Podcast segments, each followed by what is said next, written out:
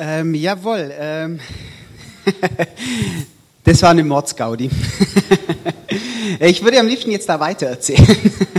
ähm, wir haben die Videos noch weggelassen, weil die haben eine Altersbeschränkung. Ab äh, 40 aufwärts darf man die nicht anschauen. ähm, ja, und äh, dann werdet ihr, nee, wir, also wir würden die euch gern zeigen, weil, weil da nochmal ganz arg viel ja, er hat schon gesagt, Bewegung und, und miteinander fiebern und äh, da und, und oh, Befreiung und, und, und Anspannung drinsteckt, wie man so wahrscheinlich so im ganz normalen Alltag gar nicht so ähm, oft, oft gar nicht so, so erlebt bei, bei solchen Herausforderungen. Und also ähm, ich möchte einfach noch, noch sagen, ähm, ich habe es einfach ähm, genossen, mit dieser Gruppe, diese Gruppe zu erleben, wie sie sich gegenseitig ermutigen, wie sie sich gegenseitig anfeuern, wie sie sich gegenseitig helfen. Also ihr habt da ähm, eine tolle Jugend. Genau. Und, ähm, und manchmal hat man bei solchen Aktionen ähm, auch eine ganz arg neue Perspektive auf sein eigenes Leben bekommen. man sieht sein Leben dann vielleicht mal äh, von einer ganz anderen Seite. Oh, hey, in äh, dieser Höhle drin zu stecken und wirklich gar nichts zu sehen. Und in der kompletten Dunkelheit äh, aus dieser Höhle rauszufinden.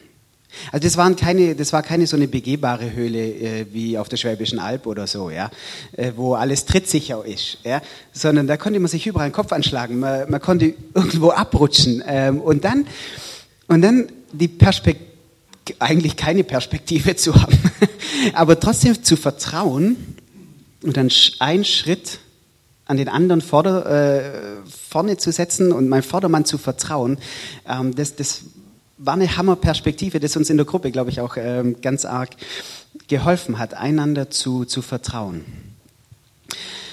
Ähm, Perspektive gewinnen.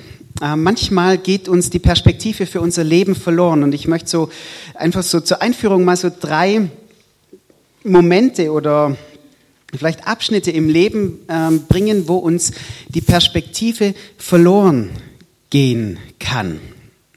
Zum Beispiel äh, Jugendarbeitslosigkeit. Ähm, der Spiegel hat getitelt Arbeitslos unter 30, jung, perspektivlos, und sucht nicht mehr. Fast jeder fünfte Deutsche im Alter von 25 bis 29 Jahren ist arbeitslos. Das zeigt eine neue Studie. Jeder Zehnte hat den Mut sogar ganz aufgegeben und sucht gar nicht mehr. Die Anzahl der jungen Arbeitslosen im Alter von 15 und 25 Jahren in Deutschland ist bei knapp 262.000. In den südeuropäischen Ländern ist es noch wesentlich höher. Ähm, in Italien rechnen 60 Prozent von den Jugendlichen damit, später sogar noch ärmer zu sein wie ihre Eltern jetzt. In Spanien ist die Arbeitslosigkeit der Jugend ähm, liegt die bei 55 Prozent, sogar noch höher als in Italien, in Griechenland bei 70 Prozent. Keine Perspektive mehr zu haben für, für sein Leben. Lasst uns mal in das alte, äh, in das andere Alter rüber switchen. Perspektivlosigkeit im Alter. Altersarmut in Deutschland. Arm, alt und vergessen. Sie leben unauffällig, allein und die Scham hindert sie oft daran, mit anderen über ihre Situation zu sprechen. Arme Menschen im Rentenalter. Dann, wenn nach einem Leben voller Schufterei für viele der ersehnte Lebensabend kommt, in dem man endlich all das tun kann, was man schon immer wollte, hat eine immer größere Zahl an Menschen immer weniger Geld zum Leben. Es fehlt ihnen an Geld, am Leben teilzuhaben. Kaffeefahrten, Vereine etc. können sie sich nicht leisten. Vereinsamung ist die Folge. Doch das ist nicht alles. Es fehlt auch an Geld für Gesundheitsvorsorge, rezeptfreie Medikamente. Wenn dann noch die Miete erhöht wird, stehen arme Rentner vor dem Abgrund. Immer mehr Rentner sehen sich deshalb gezwungen, weiterzuarbeiten, obwohl sie längst nicht mehr können und auch keinen Job finden. Bald ist jeder dritte Rentner betroffen. Die Renten sinken, die Lebenshaltungen Kosten steigen. Langzeitarbeitslose, Teilzeitkräfte, verwitwete Hausfrauen sind besonders betroffen. Es betrifft Menschen, die ein Leben lang gearbeitet haben Ab 2030 wird jeder dritte Rentner von seiner Rente nicht leben können. Viele Rentner leben allein. Die Angehörigen sind weit weg oder sie wollen sie aus Scham nicht um Hilfe bitten. Ohne die Versorgung durch die Tafeln und Kleiderspenden aus dem überall aus dem Boden schießenden Rotkreuzläden wüssten viele Rentner nicht, wie sie über die Runden kommen sollen. Keine Perspektive mehr. Oder Perspektivlosigkeit in Deutschland bei der Bildung. Eine Soziologin zeigt am Beispiel von vier Kindern auf, wie unfair es im deutschen Schulsystem zugeht. Nur einer der vier habe sich entsprechend seinen Fähigkeiten entwickeln können, der mit dem richtigen, dem bildungsbürgerlichen Elternhaus. Die drei anderen Kinder seien unter ihren Möglichkeiten geblieben oder früher oder später in ihrer Schulkarriere ausgebremst worden. Das deutsche Schulsystem ist nicht gerecht. Die Chancen sind nicht gleich verteilt. Doch was zu einem Aufschrei führen müsste, wird wohl wieder nur ein Achselzucken auslösen. Ungerecht? Na und? Die Ungerechtigkeit trifft nicht die Gymnasiasten. Sie können zufrieden sein. Die Gymnasien sind gut und sie sind kostenlos. Die meisten Universitäten ebenso. Die da unten sind es, die im deutschen System besonders stark leiden. Die rund 20 Prozent der Schüler, die keine Chance haben. Jeder fünfte Schüler. Das große Problem besteht in jedem, die nicht das oder die das Mindestziel verfehlen. Sie verlassen die Schule ohne eine Basisausstattung für einen zukunftsfähigen Beruf. Die Folgeprobleme seien vorhersehbar. Fehlende oder abgebrochene Berufsausbildung, instabile Beschäftigungsverhältnisse, instabile soziale Beziehungen, mangelnde Fürsorge, auch für sich selbst, das heißt größeres Krankheitsrisiko. Doch die, die zu den schlechtesten gezählt werden, werden verdrängt, vergessen, weil ihre Eltern entweder schweigen oder am Bildungsgang der Kinder kein Interesse zeigen. Drei Perspektivlosigkeiten, unter denen Menschen hier in Deutschland, Massen von Menschen hier in Deutschland ganz arg leiden. Und wir, wir lesen das aus der Zeitung und na, vielleicht kennen wir Einzelschicksale und was das alles bedeutet. Keine Perspektive für das eigene Leben mehr zu haben. Vielleicht kennt ihr das jetzt nicht aus eurem persönlichen Leben, aber ich glaube, wenn wir die Augen aufmachen, in der Stadt, in unserem Bekanntenkreis. Wir werden Menschen entdecken, die vielleicht perspektivlos leben. Vielleicht nicht unter diesen Aspekten hier, aber irgendwelchen anderen. Menschen, ja, die, die ihr Leben nicht, nicht mehr überblicken können, die auf ihr Leben schauen und, und nicht genau wissen, wo es hingeht. In der Bibel wird, wird ein Mann oder beschreibt ein Mann seine Situation und er beschreibt diese Situation so, äh, ich habe meine Perspektive verloren. Ähm, ich weiß nicht, wo ich gerade hingehe. Und dann beschreibt er das, wie er seine Perspektive verloren hat und wie er sie dann wieder gewinnt. Ah, dieser Mann ist Asaf und er beschreibt es in äh, Psalm 73. Asaf hat zwölf Psalmen geschrieben und er war äh, Levit und er war Tempelmusiker, also hat so ein bisschen im Tempel-Lobpreisteam und so mitgespielt. Und er beschreibt es so, wie er die Perspektive für sein Leben verloren hat und wie er sie dann wiedergewonnen hat. Und, ähm, und ganz am Anfang von seinem Psalm 73, da ähm, bringt er das auf den Punkt, was unbedingt gelten soll was er unbedingt sagen möchte, was unbedingt oder was ganz arg wichtig ist, das, das was immer felsenfest steht, das bringt er ganz am Anfang von seinem Psalm. Und äh, ja, wenn man ganz am Anfang was bringt, das hat zwei Auswirkungen. Das erste ist, naja, das nimmt ein bisschen die Spannung weg. Ja, also zum Beispiel, wir waren letzten Samstag, hatte ich eine Trauung und dann waren wir auf der Hochzeit eingeladen und dann konnten wir das Champions League Finale nicht anschauen. Und äh, naja, ich bin dann, meine Jungs konnten es anschauen und dann habe ich sie immer angerufen und, und, und wie, wie steht's, ja? Ähm, und dann habe ich äh, das, ich habe es dann nochmal ähm, später in der Woche nochmal angeguckt. Aber das war völlig, un, äh, war nicht mehr so interessant, weil ich das Ergebnis schon gewusst habe. Ja, es wird irgendwie langweilig.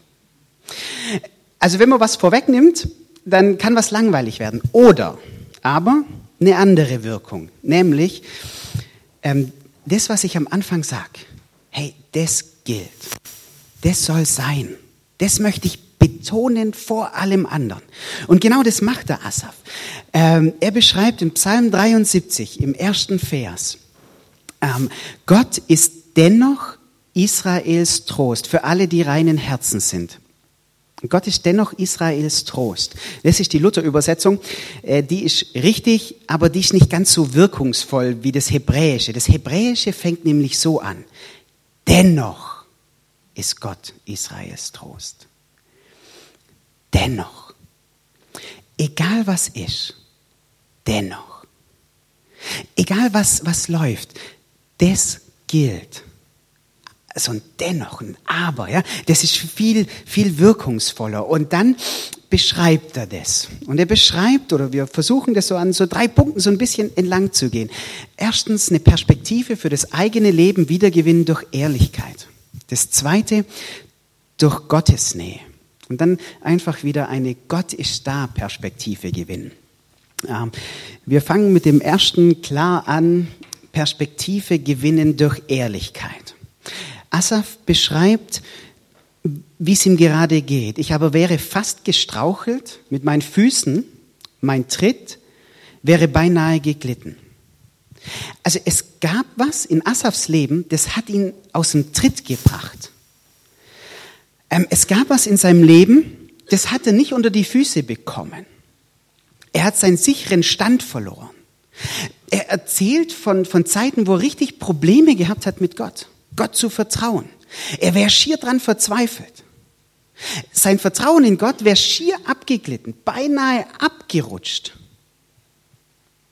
Und der erste Schritt, um wieder eine gute Perspektive für unser Leben zu gewinnen, ist einfach ehrlich zu werden.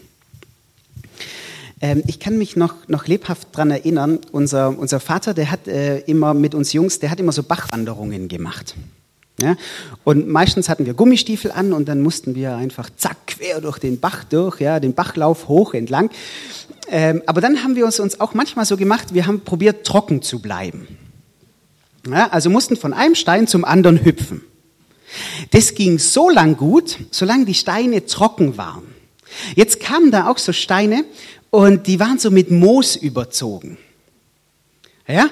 Und dann einer hüpft drauf und zack, pfiuh, ausgerutscht und zack im Bach drin gelandet, was bei allen anderen Gelächter ausgelöst hat, äh, nur bei dem einen nicht. Ja? Ähm, da kam so ein glitschiger Stein und wir sind zack ausgerutscht. Und Asaf beschreibt es genau so. Er sagt, eigentlich bin ich ganz trittsicher unterwegs in meinem Leben. Ja, bei mir läuft alles gut, ja, die Ehe läuft cool, die Kinder studieren alle, Beruf läuft alles locker, ja. Also er ist festen Tritts unterwegs. Und jetzt auf einmal kommt so ein glitschiger Stein auf seine Lebenswanderung und er, er rutscht schier aus. Er gleitet weg. Das war der gar nicht gewohnt. Und er fängt an, drüber zu reden. Er wird ehrlich. Ich kann mich noch daran erinnern, das war wahrscheinlich schon drei oder vier, vier Jahre her, ähm, na, noch länger. Ähm, wir hatten ähm, so ein, so ein riesen Teenie-Lager und ich kam von dem zurück glücklich, aber völlig ausgepumpt. Völlig leer, irgendwie alles gegeben und hinterher, da bist du so ausgelaugt, bist so platt. Ich war völlig fertig. Und dann habe ich in dieser Zeit noch ein Buch gelesen, ähm, Leben mit dem Gott, der redet. Und er hat es so wunderschön beschrieben, wie man mit Gott leben kann, der redet und so. Und, und bei mir war das gar nicht. Überhaupt nicht. Ich habe Gottes Reden gar nicht gehört. Und dann habe ich, also für diesen Bereich meines Lebens habe ich, habe ich völlig die Perspektive verloren. Ja? Da kommst du in, in so einen Moment rein, wo du völlig K.O. bist. Und dann bekommst du auch noch eine geistliche Krise und dir geht die Sicht für dein Leben verloren. Ich bin da, glaube ich, wochenlang rumgehangen, weil ich das nicht unter die Füße gekriegt habe. Weil ich körperlich völlig und, und, und seelisch völlig ausgelaugt war und dann auch noch, ah, ich würde ja gern mit Gott intensiver leben, aber irgendwie haut's nicht hin. Und es hat mir irgendwie die Sicht für mein Leben geraubt. Und ähnlich schildert Asaf seine Situation. Er beschreibt wieder, was ist in seinem Leben, das ihn stolpern lässt. Da ist kein trockener, sicherer Untergrund mehr. Äh, wir können das von der Freizeit jetzt voll, voll gut nach, nachvollziehen. Äh, sich da einen Wasserfall abzuseilen, wo da überall Moos ist. Also da hat es uns schon manchmal geschwind so, da sind wir geschwind mal gependelt. Ja? Oder dann nur noch Luft unter seinem Hintern zu haben. 30 Meter. Das ist nicht witzig. ja? Also da, da ist nichts mehr, was irgendwie Trittsicherheit oder, oder, oder Halt gibt. Und er beschreibt es so. Und er wird ehrlich. Was ist das, was ihm so zu schaffen gemacht hat? Er beschreibt es in den Versen drei bis zwölf. Denn ich beneidete die Übermütigen, als ich das Wohlergehen der Gottlosen sah. Denn keine Qualen haben sie bei ihrem Tod. Und wohlgenährt ist ihr Leib. In der Mühsal der Menschheit sind sie nicht. Und sie werden nicht wie die anderen Menschen geplagt. Sie höhnen und reden. In Bosheit bedrückendes von oben herab reden sie. Sie setzen den Himmel, in den Himmel ihren Mund und ihre Zunge ergeht bis auf die Erde. Ja, sie sprechen, wie sollte Gott es wissen? Gibt es ein Wissen bei dem Höchsten? Siehe, dies sind die Gottlosen und immer sorglos. Und so erwerben sie sich sogar ihr Vermögen.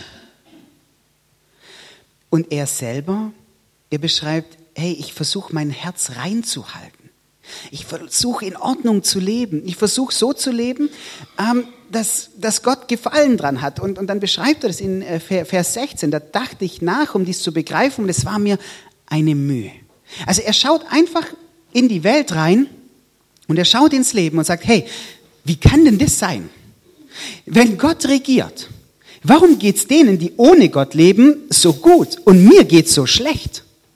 Warum geht's denen so gut? Die haben ein Vermögen ohne Ende und ich, ich darf so dahin, kann denn das sein? Hey, die erwerben sich Vermögen, die bescheißen und machen und tun und ich versuche redlich zu leben und mir geht's überhaupt nicht gut. Die machen das sorglos und ich habe noch ein schlechtes Gewissen, wenn ich wegen 10 Cent irgendjemand bescheiße oder so. Ja? Also so, genau so geht's ihm. Er versteht die Welt nicht mehr und er versteht auch Gott nicht mehr, der sich nicht besser um ihn kümmert. Und er sagt es Gott. Und er wird ehrlich. Ich glaube, das ist der erste und entscheidende Schritt eine neue äh, für eine neue Perspektive, ehrlich zu werden auch Gott gegenüber, ehrlich zu werden. Wie geht's mir gerade mit meinem Leben? Wie geht's mir gerade mit dir, Gott? Und ihm das zu sagen. Ich glaube, das ist Glauben und ehrlich zu werden. Naja, das beißt sich manchmal. Das ist nicht einfach. Asaf war ein zutiefst religiöser Mensch. Der war für die Tempelmusik zuständig. Also das war einer, auf den die Leute geschaut haben. Und dann ehrlich zu werden, eine Krise zu haben. Ich glaube, wir sind es eher gewohnt, naja, Dinge zu verheimlichen oder Schwierigkeiten aus dem Weg zu räumen oder sie nicht zu beachten. Ich glaube, das fällt uns viel einfacher. Aber Asaf sagt, hey, das ist mir egal, ich, ich muss ehrlich werden. Ich muss das aus meinem Inneren rausholen, was in meinem Inneren sich, sich gerade bewegt. Ich, ich möchte euch ermutigen dazu, weil das stimmt. Dennoch ist Gott Israels Trost. Genau deswegen ehrlich zu werden. Mit Gott ehrlich zu reden, was euch, was euch beschäftigt. Ähm, das tatsächlich rauszuholen, was in eurem Innern an Gedanken und Gefühlen drin ist und, und das Gott zu sagen der hält das schon aus. Der kommt schon damit zurecht.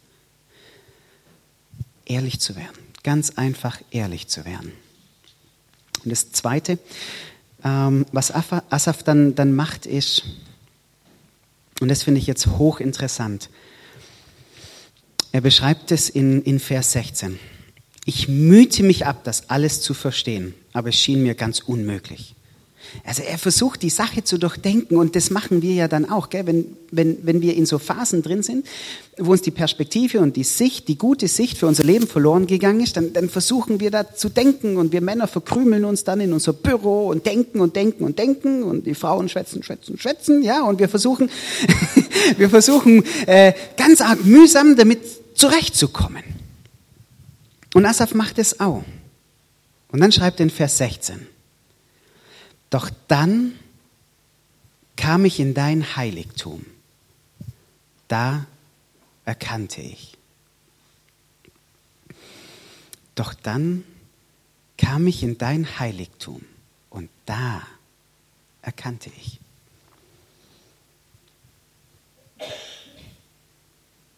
In der ersten Hälfte vom Psalm schaut er auf sein Leben mit seinen menschlichen Augen. Und dann kommt er zu Gott und dann, dann entdeckt er was. Dann gewinnt er eine neue Sicht für sein Leben. Wo? In Gottes Nähe. Bei Gott selber. Ich bin auch dafür, Dinge manchmal zu durchdenken und auch drüber zu schwätzen, bin ich auch dafür. Äh, das mache ich auch gern. Aber der entscheidende Punkt, wo er eine Perspektivänderung für sein Leben bekommt, das war bei Gott. Bei ihm. Wisst ihr, ich glaube, wir neigen manchmal in solchen Phasen, uns zurückzuziehen. Innerlich und auch äußerlich. Innerlich von Gott zurückzuziehen, weil wir an ihm zweifeln, weil unser Vertrauen äh, irgendwo in die Brüche gegangen ist. Wir ziehen uns innerlich und vielleicht auch äußerlich zurück. Ja? Wir kommen nicht mehr so regelmäßig in die Gottesdienste. Äh, für einen Hauskreis finden wir die und die äh, Ausrede. Und, ja? Also wir gehen auf diesen Weg auch. Also ich kann, kann mich auch erinnern, da, da, da war ein Mädel, das war 17 Jahre alt und das ist an Leukämie gestorben. Und da war in meinem Leben, das hat mich so durcheinander gebracht, da war beides drin. Auf der einen Seite habe ich Gott gesucht ohne Ende. Also ihr könnt mein Tagebuch durchschauen, ja, ähm, was ich alles gebetet habe und wie oft ich spazieren gegangen bin und mit Gott geredet habe. Aber gleichzeitig war auch, dass es mich irgendwie, boah, irgendwie weggezogen hat von Gott. Und das Gleiche merkt er hier auch. Ja, da ist irgendwas, das zieht mich von Gott weg. Aber er schließt, entschließt sich dann zu sagen, okay, aber ich möchte jetzt bewusst in Gottes Nähe kommen. Ich möchte bei Gott sein und, und, und das finde ich dann faszinierend. Bei Gott. In seinem Heiligtum, in seiner Nähe. Da erkannte ich, schreibt er. Ähm, ich habe es mir seitdem zur Angewohnheit gemacht, dass jedes Mal, wenn ich irgendwie glitschig unterwegs bin, ja, dass, ich, dass ich mit Leuten rede, die mir gut tun. Ähm, dass ich in Predigten reinsetze und genau mit dem, was ich für ein Problem habe, höre, die Bibel lese und versuche zu hören, was Gott mir zu sagen hat, seine Nähe zu suchen. Und dann wird auf jeden Fall wieder eins kommen, dass wir eine Gott ist da Perspektive gewinnen. Gott ist da, trotz, dass es in unserem Leben glitschig ist, dass es drunter und drüber geht, dass wir manchmal durch tiefdunkle Höhlen durchgehen müssen, durch ganz enge Täler das wird sich nicht vermeiden lassen. Aber die Perspektive zu gewinnen, Gott ist trotzdem da, weil er dennoch euer Trost ist. Er ist da und er geht mit euch durch. Ähm, er beschreibt es dann ab Vers 23. Ähm, er beschreibt es, doch ich bin stets bei, bei dir Du hast meine rechte Hand gefasst. Also du bist da, Gott. Nach deinem Rat leitest du mich und nachher nimmst du mich in Herrlichkeit auf. Wen habe ich im Himmel? Und außer dir habe ich an nichts gefallen auf der Erde. Mag auch mein Leib und mein Herz vergehen, meines Herzens Fels und mein Teil ist Gott auf ewig. Denn siehe, es werden umkommen die, die sich von, von dir fernhalten. Du bringst zum Schweigen jeden, der dir die Treue bricht. Ich aber, Gott zu nahen ist mir gut. Ich habe meine Zuversicht auf den Herrn, auf den Herrn gesetzt, zu erzählen alle seine Taten oder alle deine Taten. Gott ist nicht weg. Gott ist da. Auch wenn wir unser Leben nicht verstehen, wenn wir die Welt nicht verstehen, Gott ist trotzdem da. Er ist in dieser Welt drin und er ist in diesem Leben drin. Und er beschreibt es, ich bleib bei dir, weil du bei mir bist. Ich gehe an deiner Hand, weil du meine Hand hältst. Ja, das ist doch cool, so eine Bachwanderung zu machen und dann den Papa mit seiner starken Hand neben sich zu haben und der einen dann über diese glitschigen äh, Steine begleitet. Weil du mich hältst, will ich an dir dranbleiben. Ich bleib bei dir, weil du bei mir bleibst. Das erleben wir in den Psalmen immer wieder. Die Klage, das Nichtverstehen und dann diesen Trost zu finden. Gott ist wirklich da in meinem Leben. Und er kommt dann zu, diesem wunderbaren zu dieser wunderbaren Erkenntnis, hey, du leitest mich.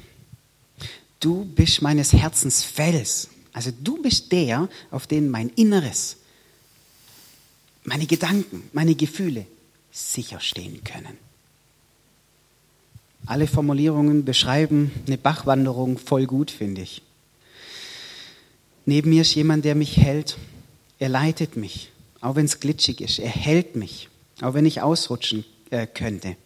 Und wenn ich sogar ausrutsche, dann ist er da und er fängt mich auf. Und dann kommt das Vertrauen wieder zurück.